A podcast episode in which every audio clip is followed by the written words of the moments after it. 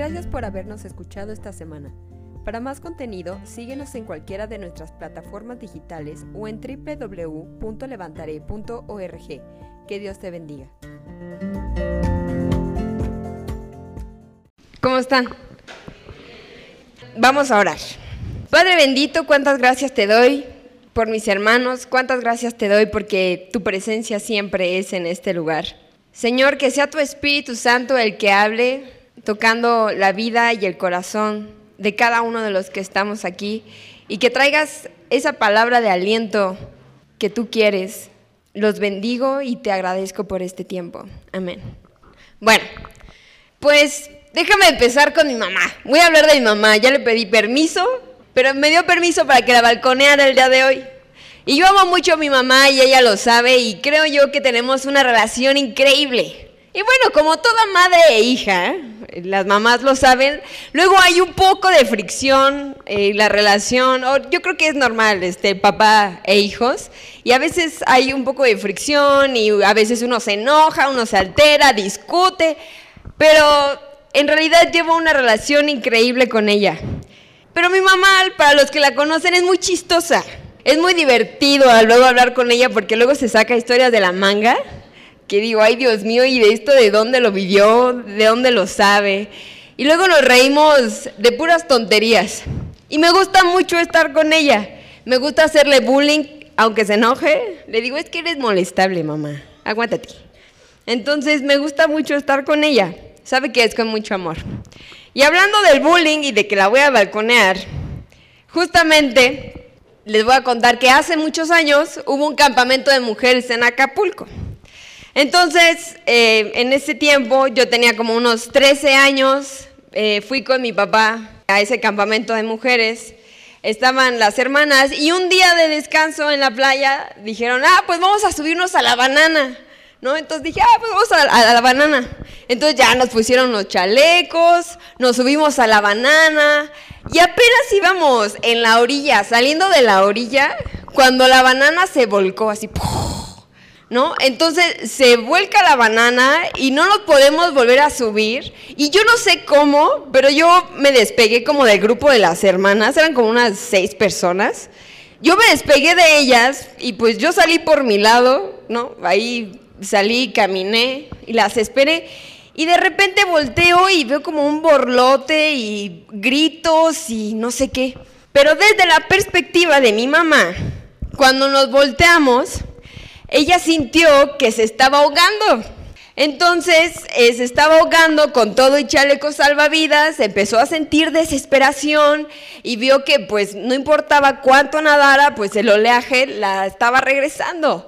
Entonces ella, ayuda, Dios mío. Entonces el cuate este de la banana le está diciendo, no, la subo, no, déjeme, yo quiero salir de aquí. Así, un poco histérica, la verdad.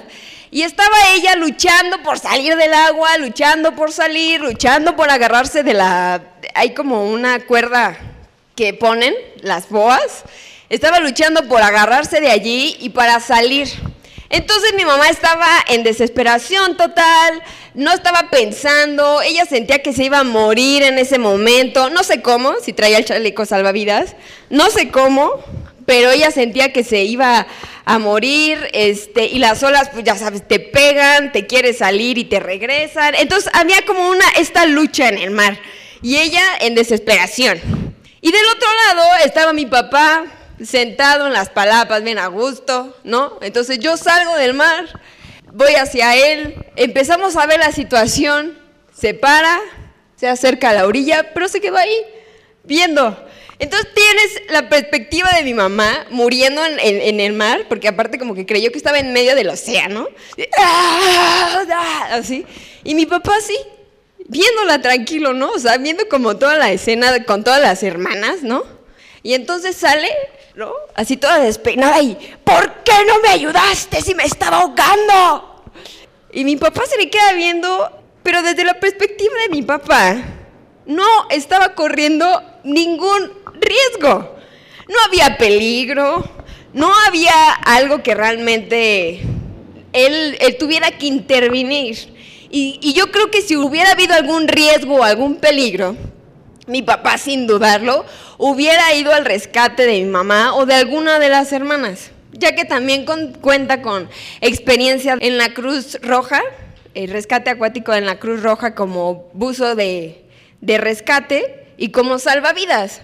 Entonces, yo no creo que él hubiera visto una situación de riesgo, pero desde la perspectiva de mi mamá, estaba histérica, estaba desesperada porque no había ido a ayudarlo. Y mi papá estaba muy tranquilo porque no le estaba pasando absolutamente nada.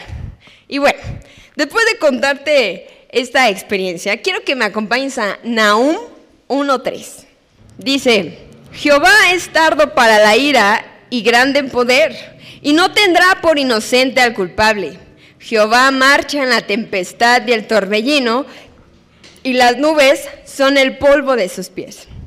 Bien, Hoy quiero hablarte de una de las enfermedades más peligrosas y que ha ido en ascenso en el último siglo. Y es la enfermedad del siglo XXI, la ansiedad. la ansiedad, no sé si alguna vez la has sentido, esta desesperación que te viene. Y la ansiedad, por definición de diccionario, significa un estado mental que se caracteriza por una gran inquietud, una extrema excitación y una extrema inseguridad.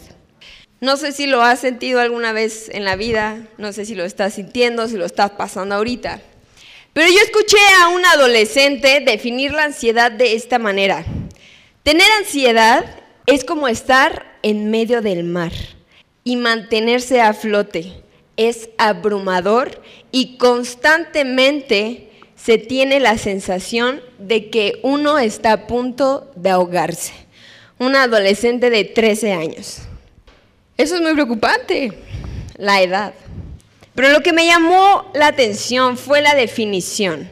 Es estar en medio de un mar, estar a flote, sentir que no mueres, pero tampoco que puedes respirar, y sentir que te estás ahogando, sentir que no puedes respirar. Y aquí viene una historia que todos hemos leído, pero la voy a volver a leer y quiero que la leas conmigo para darnos cuenta de esta perspectiva, que está en Marcos 4, 35 al 38. Acompáñame. Aquel día, cuando llegó la noche, les dijo, pasemos al otro lado. Y despidiendo a la multitud, le tomaron como estaba en la barca. Y había también con él otras barcas pero se levantó una gran tempestad de viento y echaba las olas en la barca, de tal manera que ya se anegaba, y él estaba en la popa, durmiendo sobre un cabezal, y le despertaron y le dijeron, Maestro, ¿no tienes cuidado que perecemos? Las veces que yo había leído esto, siempre había pensado que los discípulos eran unos chillones. Y yo, ay, qué chillones, o sea, unas gotitas de lluvia o tal vez una lluvia, o sea, ¿cómo? ¿Cómo se van a poner a llorar porque está lloviendo en medio del mar? No creo que sea para tanto. ¿Y cómo pueden tener miedo si tenían ahí a Jesús con ellos? O sea, no. Pues me puse a averiguar y esa gran tempestad que vino realmente era un huracán.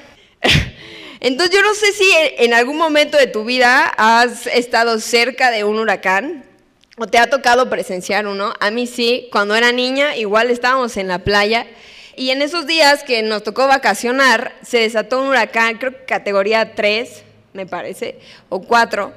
Pero yo me acuerdo que las palmeras y los árboles se hacían así horrible, horrible. Yo sentía que se iban a arrancar los árboles del piso. Yo, Dios mío, nos vamos a morir aquí. Y el viento estaba espantoso, llueve muy fuerte y, y, bueno, estar en esa situación no creo que haya sido fácil. Entonces imagínate que los discípulos están en medio del mar y empieza un huracán. Y empieza el viento a soplar fuerte y empieza a llover de tal manera que dice la Biblia que se levantaban las olas y estaban tan fuertes que golpeaban que la barca se estaba hundiendo. ¡Qué terror! Entonces imagínate a los discípulos con estas olas inmensas que les están pegando en la barca y aparte que los están empezando a hundir. ¿Dónde estaba Jesús? Es la cosa más increíble. Y Jesús ahí durmiendo. Pero aparte estaba durmiendo sobre un cabezal. Para los que no saben, un cabezal es una cosa dura, firme, que se pone casi por donde está la punta del, del barco y sirve para amarrar el ancla. Entonces necesita estar lo suficientemente firme y duro, pues para que no se mueva. ¿Dónde estaba Jesús? Dormido ahí en esa cosa dura. Yo creo que tenía el sueño pesado. Definitivamente, no sé si tú conozcas o, tú seas uno de los que se duerme y se pierde. No importa si truena, relampaguea, tú te quedas dormido. Bueno, Jesús era uno de ellos. Entonces, dice la Biblia que los discípulos estaban desesperados y yo creo que estaban gritando, porque vinieron a despertarlo y le dijeron, maestro, ¿no tienes cuidado que perecemos? Yo creo que hasta ese momento dijo, ¿qué, quieren? ¿Qué está pasando? Entonces imagínate todo el caos afuera y de repente Jesús con esta calma, con esta calma, porque aparte déjame decirte que había cuatro pescadores en esa barca, al menos cuatro estaban experimentados, pero cuando hay situaciones de este tipo, en vez de mantener la calma, ¿qué pasa? Nos desesperamos se nos nubla el entendimiento, dejamos de pensar. En vez de mantener la calma y decir, ok, nos están pegando las olas, ¿qué podemos hacer para que la barca no hunda? El caos total por la marea, el caos total por las olas, el caos total por la situación. Por lo tanto, no tiene ningún control de lo que está pasando. Entonces, los discípulos estaban llenos de terror, de pánico, de ansiedad de desesperación. Y hay dos tipos de personas cuando se presenta eso en una circunstancia. Los que actuamos como los discípulos, la verdad, porque yo luego sí he actuado así, los que actuamos como los discípulos o los que actúan como Jesús. Y muchas veces esas olas en nuestra vida se levantan y nos pegan. Y son cosas como, ¡Ah! no hay trabajo, ya los hijos hicieron esto, ya se rompió mi relación emocional. Estoy enfermo. La vida no tiene sentido. ¿Para dónde voy? Y nos llenan y nos llenan y nos llenan y nos saturan de miedo. Nos saturan de pánico. Nos saturan de ansiedad porque no sabemos qué hacer. Y sentimos que nos ahogamos. Y sentimos que estamos, oh, Jesús, ayúdame por favor, ayúdame. Y tenemos el salvavidas. Pero Jesús, me estoy ahogando. Y sentimos que todas estas cosas que nos golpean a nuestra vida solo nos llenan de ansiedad, de desesperación y de agobio. Y déjame decirte, el problema no es que haya una tormenta en tu vida. Ese no es el problema. El problema es cuando la tormenta se te mete en el corazón, se te mete en el alma y empieza a hacer estragos aquí en tu cabeza porque no puedes pensar claramente, porque no sabes a dónde ir, porque estás tan abrumado por todas estas cosas que están pasando que no eres capaz de ver las cosas como son. Y aquí, acompáñame en el versículo 39, dice que levantándose, reprendió al viento y dijo al mar, calla, enmudece. Y cesó el viento y se hizo grande bonanza. Y les dijo, ¿Por qué estáis así amedrentados? ¿Cómo no tenéis fe? Vamos, se acabó el problema. Él habló la situación. Él habló a lo que estaba pasando y las cosas entraron en su lugar. Dos palabras de Jesús para poner orden en el caos. Y parece, si tú lo lees, que Jesús está molesto porque los discípulos estaban con miedo, estaban aterrados. O al menos yo siempre lo he leído así, que Jesús estaba molesto cuando les dice, ¿por qué estáis amedrentados? Pero sabes, Jesús no le enoja que tengas miedo. No le enoja que algo digas, híjole, Señor, esto me da susto. ¿Cómo le voy a hacer para pagar la colegiatura? ¿Cómo le voy a hacer para comer? ¿Cómo le voy a hacer para salir de esta situación? Tengo miedo. No sé cómo entrar en mi vida otra vez. No sé para dónde ir. Veo que esta enfermedad no cede, tengo miedo. Y Jesús no está molesto porque tú y yo tengamos miedo de alguna situación que estemos enfrentando. Es algo natural del ser humano. Pero Jesús lo que está aquí diciendo a los discípulos, y usa una palabra en griego que se llama Deilos y tiene que ver con intimidación. Y la intimidación es algo que te paraliza, que no te deja hablar. Así que Jesús les estaba preguntando, ¿por qué están tan intimidados, tan llenos de cobardía? No era el hecho del miedo, es esta intimidación que te deja petrificado, que no te deja hacer nada, que no te deja avanzar, que no te deja moverte, que no te deja pensar, que no te deja ni hablar. Y yo recuerdo que cuando era niña, y esto es como muy particular de los niños, cuando lloran, cuando me pasaba algo, cuando mi hermano me molestaba, cuando me caía. Generalmente los niños lloran así. Parece que se están ahogando. ¿No? ¿Qué tienes? Es que... Al menos yo cuando era niña yo lloraba así. Es que... No se les entiende nada. Y ahí tenías a mi mamá, a mi papá. Oye, a ver, espérate, ¿qué pasó? A ver, siempre la palabra respira. Cálmate y respira. Ahora, y ya, yo cuando logras calmarte, es que mi hermano me pegó. Ah, tu hermano te pegó. Sí. Entonces, ¿qué hay que hacer? Calmarse. Porque si no, uno no entiende nada. Si no, uno está pensando en, en, lo que le está pasando. Si los niños, lo voy a poner así, si los niños están llorando, ¿cómo van a poder hablar si están con todo el drama hasta acá? No se les entiende. Entonces, ¿qué hay que decirles? A ver, cálmate y respira. Y yo creo que así pasa en nuestras vidas con la ansiedad. Con estas tormentas mentales que tenemos la mayoría del tiempo, a veces, tal vez diario. Es que, Señor, y Dios así de, oye, respira, Señor, no te entiendo. Y estamos así y así en nuestra situación. Y sabes, la ansiedad no solamente es un eh, extremo agobio o extrema preocupación, son cosas, la ansiedad son cosas que no puedes controlar. De ahí se deriva todo. Como no puedes controlar una situación, entras en caos. Como no puedes controlar esto, aquello, factores externos, entras en ansiedad. Y entramos en ansiedad. Pero Jesucristo puso paz en medio del caos. Puso paz en medio de la tormenta. Puso paz en la desesperación. Señor, nos Nos vamos a, nos vamos a morir, Señor. algo. Calla. Enmudece. ¡Bum! Ahí está. Habló. No se dejó intimidar por el huracán. No se dejó intimidar por la tormenta. Y es lo que Dios quiere hacer hoy, quiere decirte hoy.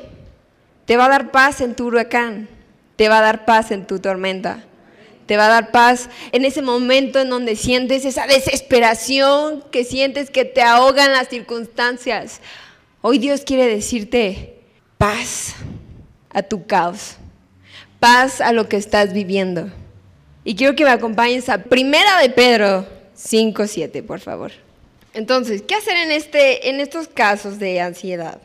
Dice Pedro, echando toda vuestra ansiedad sobre Él, porque Él tiene cuidado de vosotras. Y aquí quiero decirte algo. La palabra ansiedad en griego viene de la palabra merimna y tiene que ver con dividir y separar de un todo. Tiene que ver con fracturar el ser de una persona en partes y tiene que ver con arrastrar en diferentes direcciones. Entonces, si yo te lo puedo explicar así, que es dividir de un todo. Ahora que ha habido muchas lluvias y que las lluvias han estado muy fuertes, imagínate que vas a salir y está lloviendo torrencialmente y tienes un paraguas. Ya sé que la pregunta es muy absurda. ¿Utilizas el paraguas o te sales a mojarte? Pues utilizas el paraguas, claro. Si yo veo que está lloviendo y tengo el paraguas, agarro mi paraguas y me salgo. ¿Por qué? Porque aunque yo sé que está lloviendo, no me voy a mojar porque traigo el paraguas. El paraguas y yo somos uno mismo. Es una parte de mí. Es una extensión. Entonces el paraguas, la lluvia, todo está perfecto. Pero es como si yo no me pretendo mojar y digo, ay, sí, con las manos me voy a tapar, salgo y pues ¿qué va a pasar? Pues me voy a empapar. Así de fácil. Y eso muchas veces nos pasa en la iglesia. Es que ya no voy a la iglesia porque necesito un descanso, porque, híjole, Dios me está yendo bien mal y pues como que estar yendo a la iglesia no funciona. Error. Error. ¿Por qué? Porque te sales de cobertura. Te sales de cobertura y si no te está yendo bien o te estás pasando por circunstancias difíciles y te sales, es como salirte a la lluvia sin paraguas. Te divides de un todo. Te divides y es ahí cuando empieza la ansiedad, cuando no sabes qué hacer, cuando las cosas se ponen peor, cuando empiezas a fragmentarte. Y cuando uno se fragmenta, deja de pensar claramente porque estás con la mente por aquí, con la mente por allá, con el pedazo por allá, y por lo económico, y por lo material, y por lo emocional, y por mi vida, y por todos lados estás. Es como si te salieras. Y eso nos arrastra hacia la confusión. Cuando tenemos ansiedad, como dice la palabra, es algo que te arrastra en diferentes direcciones. Y cuando tú no tienes una dirección clara, ¿qué pasa? Estás confundido. Ya no sabes qué hacer, no sabes a quién acudir, no sabes qué hacer para que una situación se resuelva. No lo sabes. ¿Por qué? Porque estás fragmentado, porque estás dividido de un todo porque te arrastró, la ansiedad te está arrastrando hacia una situación en donde te vas a confundir y vas a estar peor de lo que estás. Como dicen, si estás mal, te va a ir peor. No hay que irnos para otro lado, no te salgas a la lluvia sin paraguas. Llévate tu paraguas. Y aquí en Mateo, acompáñame en Mateo 6:31, dice, no os afanéis pues diciendo, ¿qué comeremos? ¿O qué beberemos? ¿O qué vestiremos? Y fíjate que estaba leyendo más versiones, porque me gusta leer eh, diferentes versiones cuando leo la Biblia y más cuando estudio. En el inglés Jesús está diciendo, por lo tanto, no tomes ningún pensamiento. Hmm, qué curioso. Jesús está diciendo, no tomes ningún pensamiento. Es como una orden de parte de Jesús. Y si tú eres como yo, porque muchas veces a mí me pasa que si no me duermo porque tengo hambre a las 2 de la mañana, a las 3 de la mañana, a las 3 de la mañana estoy pensando tontería y media. ¿Y qué va a pasar con mi vida? ¿Y el día de mañana? ¿Y si no voy al gimnasio? ¿Y si ya no tengo músculos? Y si de repente engordo y vuelvo a subir 14 kilos, no, pero necesitaría comer más, voy a dejar de comer, pero si dejo de comer me voy a ver flaca, entonces ya nada me va a quedar y me van a decir que estoy enferma, Dios mío, ¿qué va a pasar con mi vida? A las 3 de la mañana. O sea, eso es mi caso, pero seguramente tú has de tener tus tonterías a las 3 de la mañana, a las 2 de la mañana, a la 1 de la mañana, dándole vueltas y vueltas y vueltas al mismo pensamiento de algo que no tiene razón de ser. Algo tan sencillo y tan absurdo, tú ya estás aquí maquinándolo una y otra y otra vez. Y el problema no es que surja ese pensamiento, que haya ese pensamiento, sino como dice Jesús, no tomes ningún pensamiento.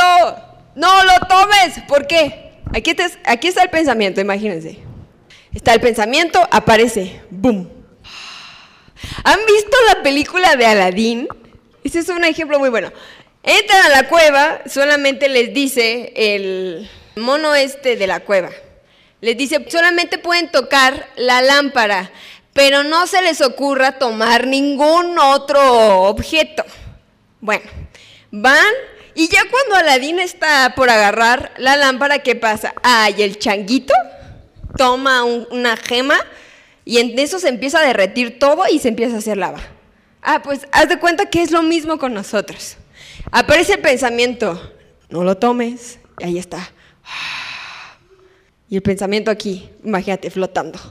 Y Jesús dice, no tomes, no tomes ningún pensamiento. Y ahí vamos, como Abu, como el changuito. Oh, sí, desesperación, ven a mí. Desolación, desesperanza, te voy a abrazar.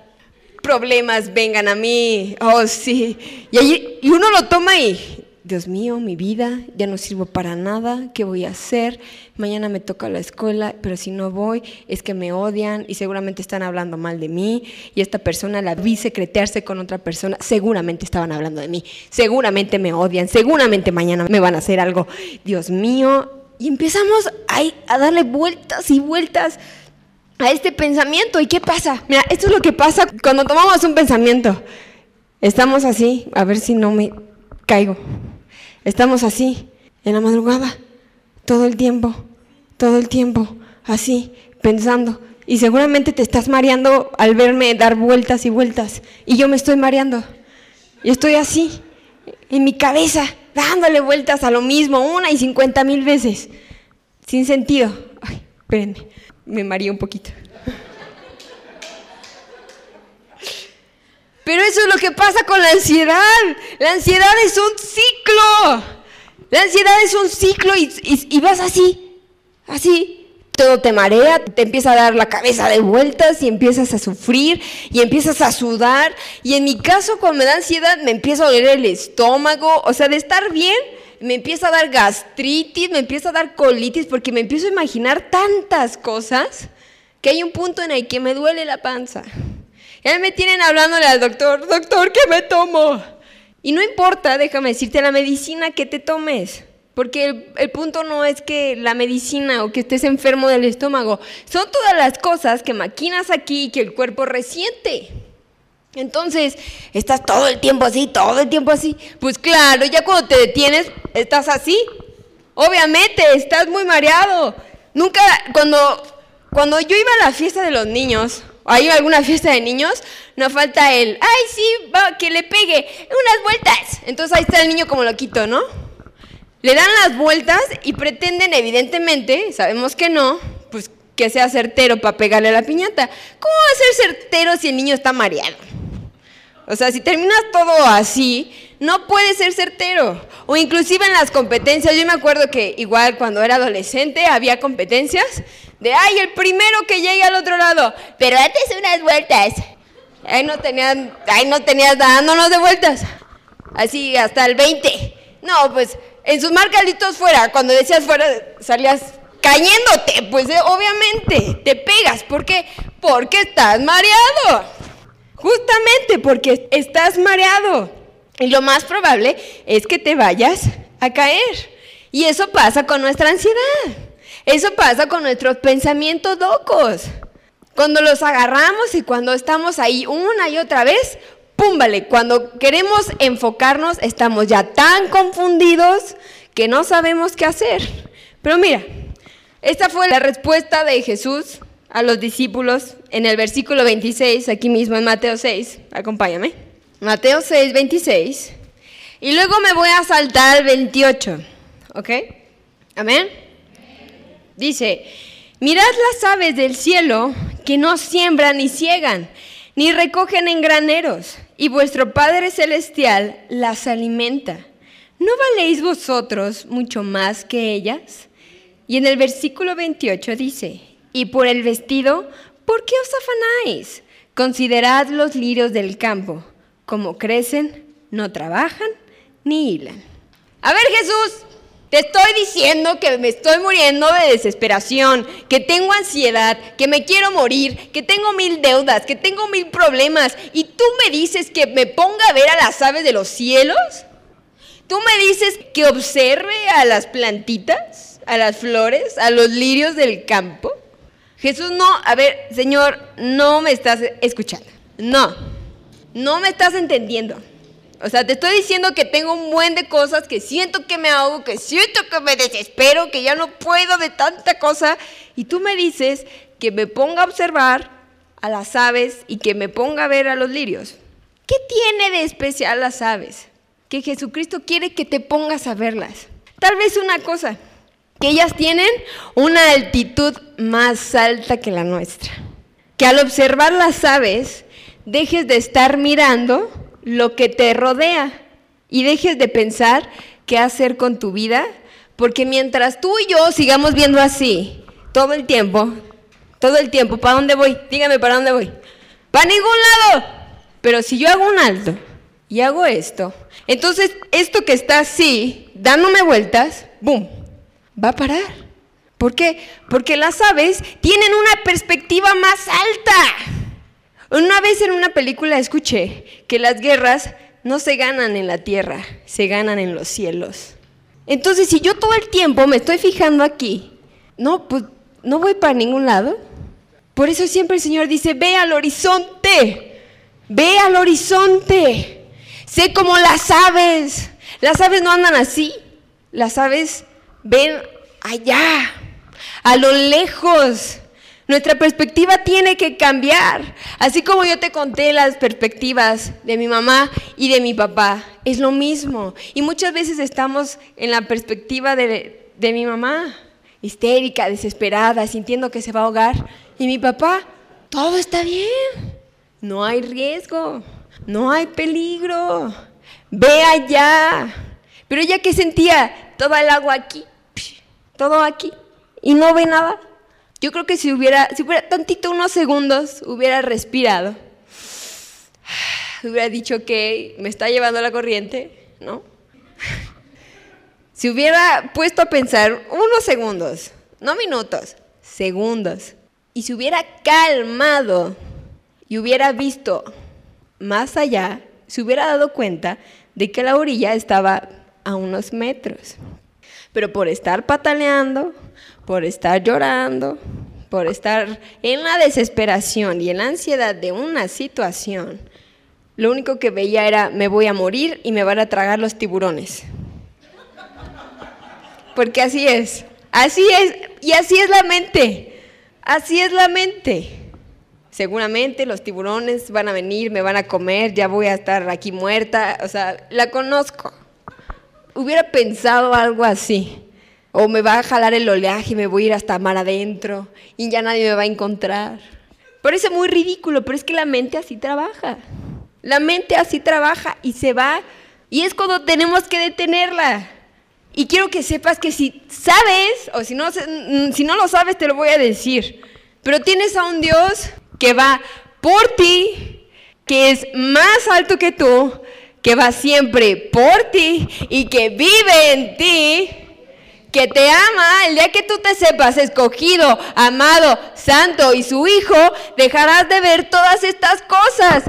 Parezco loca, pero es que así somos. Y Dios te ama tanto que te está diciendo, hey, todo se va a arreglar. Cualquiera que sea tu situación, todo se va a arreglar. Todo va a estar bien. Nada más, mira, sube tantito la mirada. Nada más, tantito. Porque cuando sentimos que la vida nos pega, ¡pum! Nos tira al piso, ¡paz! Y en vez de ver hacia arriba, miramos hacia abajo. Ahí en la tierra, la cabeza. Ahí. Y cuando estamos en el ciclo, en este ciclo que nos rompemos, no podemos llegar a ninguna parte. Pues ¿cómo vamos a llegar si seguimos así una y otra y otra vez? Y cuando ya nos paramos, entonces, ¿qué crees? No tenemos el esfuerzo para llegar a donde tenemos que llegar y por lo tanto, como no podemos llegar porque no hay ningún esfuerzo, no vemos un cambio en nuestras circunstancias. No hay resultados porque estamos tan mareados, tan fragmentados, tan por aquí, por allá, por acá, por allá, que no nos damos cuenta de eso. Y ahora, cuando Jesucristo dice, vean los lirios del campo, y que no trabajan ni hilan. Pero curiosamente, en inglés no dice hilan, en inglés dice spin, y la palabra spin significa girar. Las flores no están así. Me mareé. Y eso es lo que Jesús te está diciendo, es lo que Jesús está diciendo. Ve las flores como no tienen necesidad de trabajar ni de estar girando. Y tú y yo, cuando tomamos un pensamiento y estamos en ansiedad total, estamos, estamos gire y gire y gire. Y Dios te está diciendo, Jesús te está diciendo, mira a lo que hace el Padre en este nivel. ¿Qué no va a hacer por ti que te ama? Si Jesucristo está diciendo, mira lo que el Padre hace a un nivel tan básico, tan pequeño, que ni las aves del cielo tienen necesidad, ni los lirios del campo tienen necesidad, ¿qué no va a hacer por ti? Que mandó a su Hijo a morir por ti porque te ama, porque te hizo a imagen y a semejanza suyo y porque quiere darte lo mejor. ¿Qué no va a hacer por ti? Y eso es lo que Jesucristo dice. Eso es lo que Jesucristo dice. Hey, no te preocupes, aquí estoy. No te ahogues, aquí estoy. Tienes el chaleco salvavidas, no tienes por qué ahogarte. Entonces, ¿por qué seguir girando en estos ciclos tormentosos, llenos de confusión y de ansiedad todos los días o casi todos los días? Y hoy Dios quiere decirte, basta todo eso, detente. Deja de girar, deja de girar en círculos, detente. Habla. ¿Qué fue lo que Jesucristo hizo para parar el huracán? Habló. ¿Y sabes qué podemos hablar? No sabes. Bueno, te lo voy a decir. Te lo voy a enseñar. Tan tararán, tarararán, tan tan tan tan tan. La palabra, esto no solamente es tinta y papel, esto es aliento divino. Esto es aliento divino. Y cuando tú sientes que te ahogas, mira, así te lo voy a mostrar. Espérenme tantito. Te voy a poner un ejemplo. Cuando tú sientas que te ahogas, que viene la desesperanza, la ansiedad, la desesperación, que tus problemas están a, a tope, full, que sientas que te estás ahogando y que sientas que eres como un niño pequeño. Así, intentando hablar da bocanadas de aire. He escuchado, Dios, mi oración. Y no te escondas de mí. A causa de la voz del enemigo, por la opresión, me echaron. Pero mi corazón confía en ti. Tú eres mi roca. Mi Dios, en ti confío. Todo va a estar bien. Eres la roca de mi salvación. Aquí en Salmo 55, 22 dice, echa sobre Jehová tu carga y él te sustentará y no dejará para siempre caído al justo. Eso es lo que tú y yo debemos de hacer. Hablar la palabra. Calla, enmudece. Aquí está. Cuando te sientas en desesperación, cuando no puedas más, cuando no le encuentres sentido a tu vida, cuando estés a las 3 de la mañana girando y mareándote tú solo, mira, aquí está la palabra, lo que tienes que hablar, lo que sea, cualquier situación, miedo, frustración, ansiedad, temor, finanzas, lo que sea. Y mi Dios suplirá todas mis necesidades conforme a sus riquezas en Cristo Jesús. Y cada vez que tú tengas la situación que sea, habla la palabra para romper y vencer la ansiedad. Amén. Vamos a orar. Gracias Padre por tu amor. Gracias porque siempre nos das la solución y la salida. Gracias, porque no tenemos que vivir en ansiedad ni estar girando en estos ciclos tormentosos. Gracias porque nos amas tanto que siempre vienes con una palabra nueva y llena de aliento. Bendigo a mis hermanos para que haya paz en todas sus circunstancias y tormentos. En Jesús. Amén. Gracias.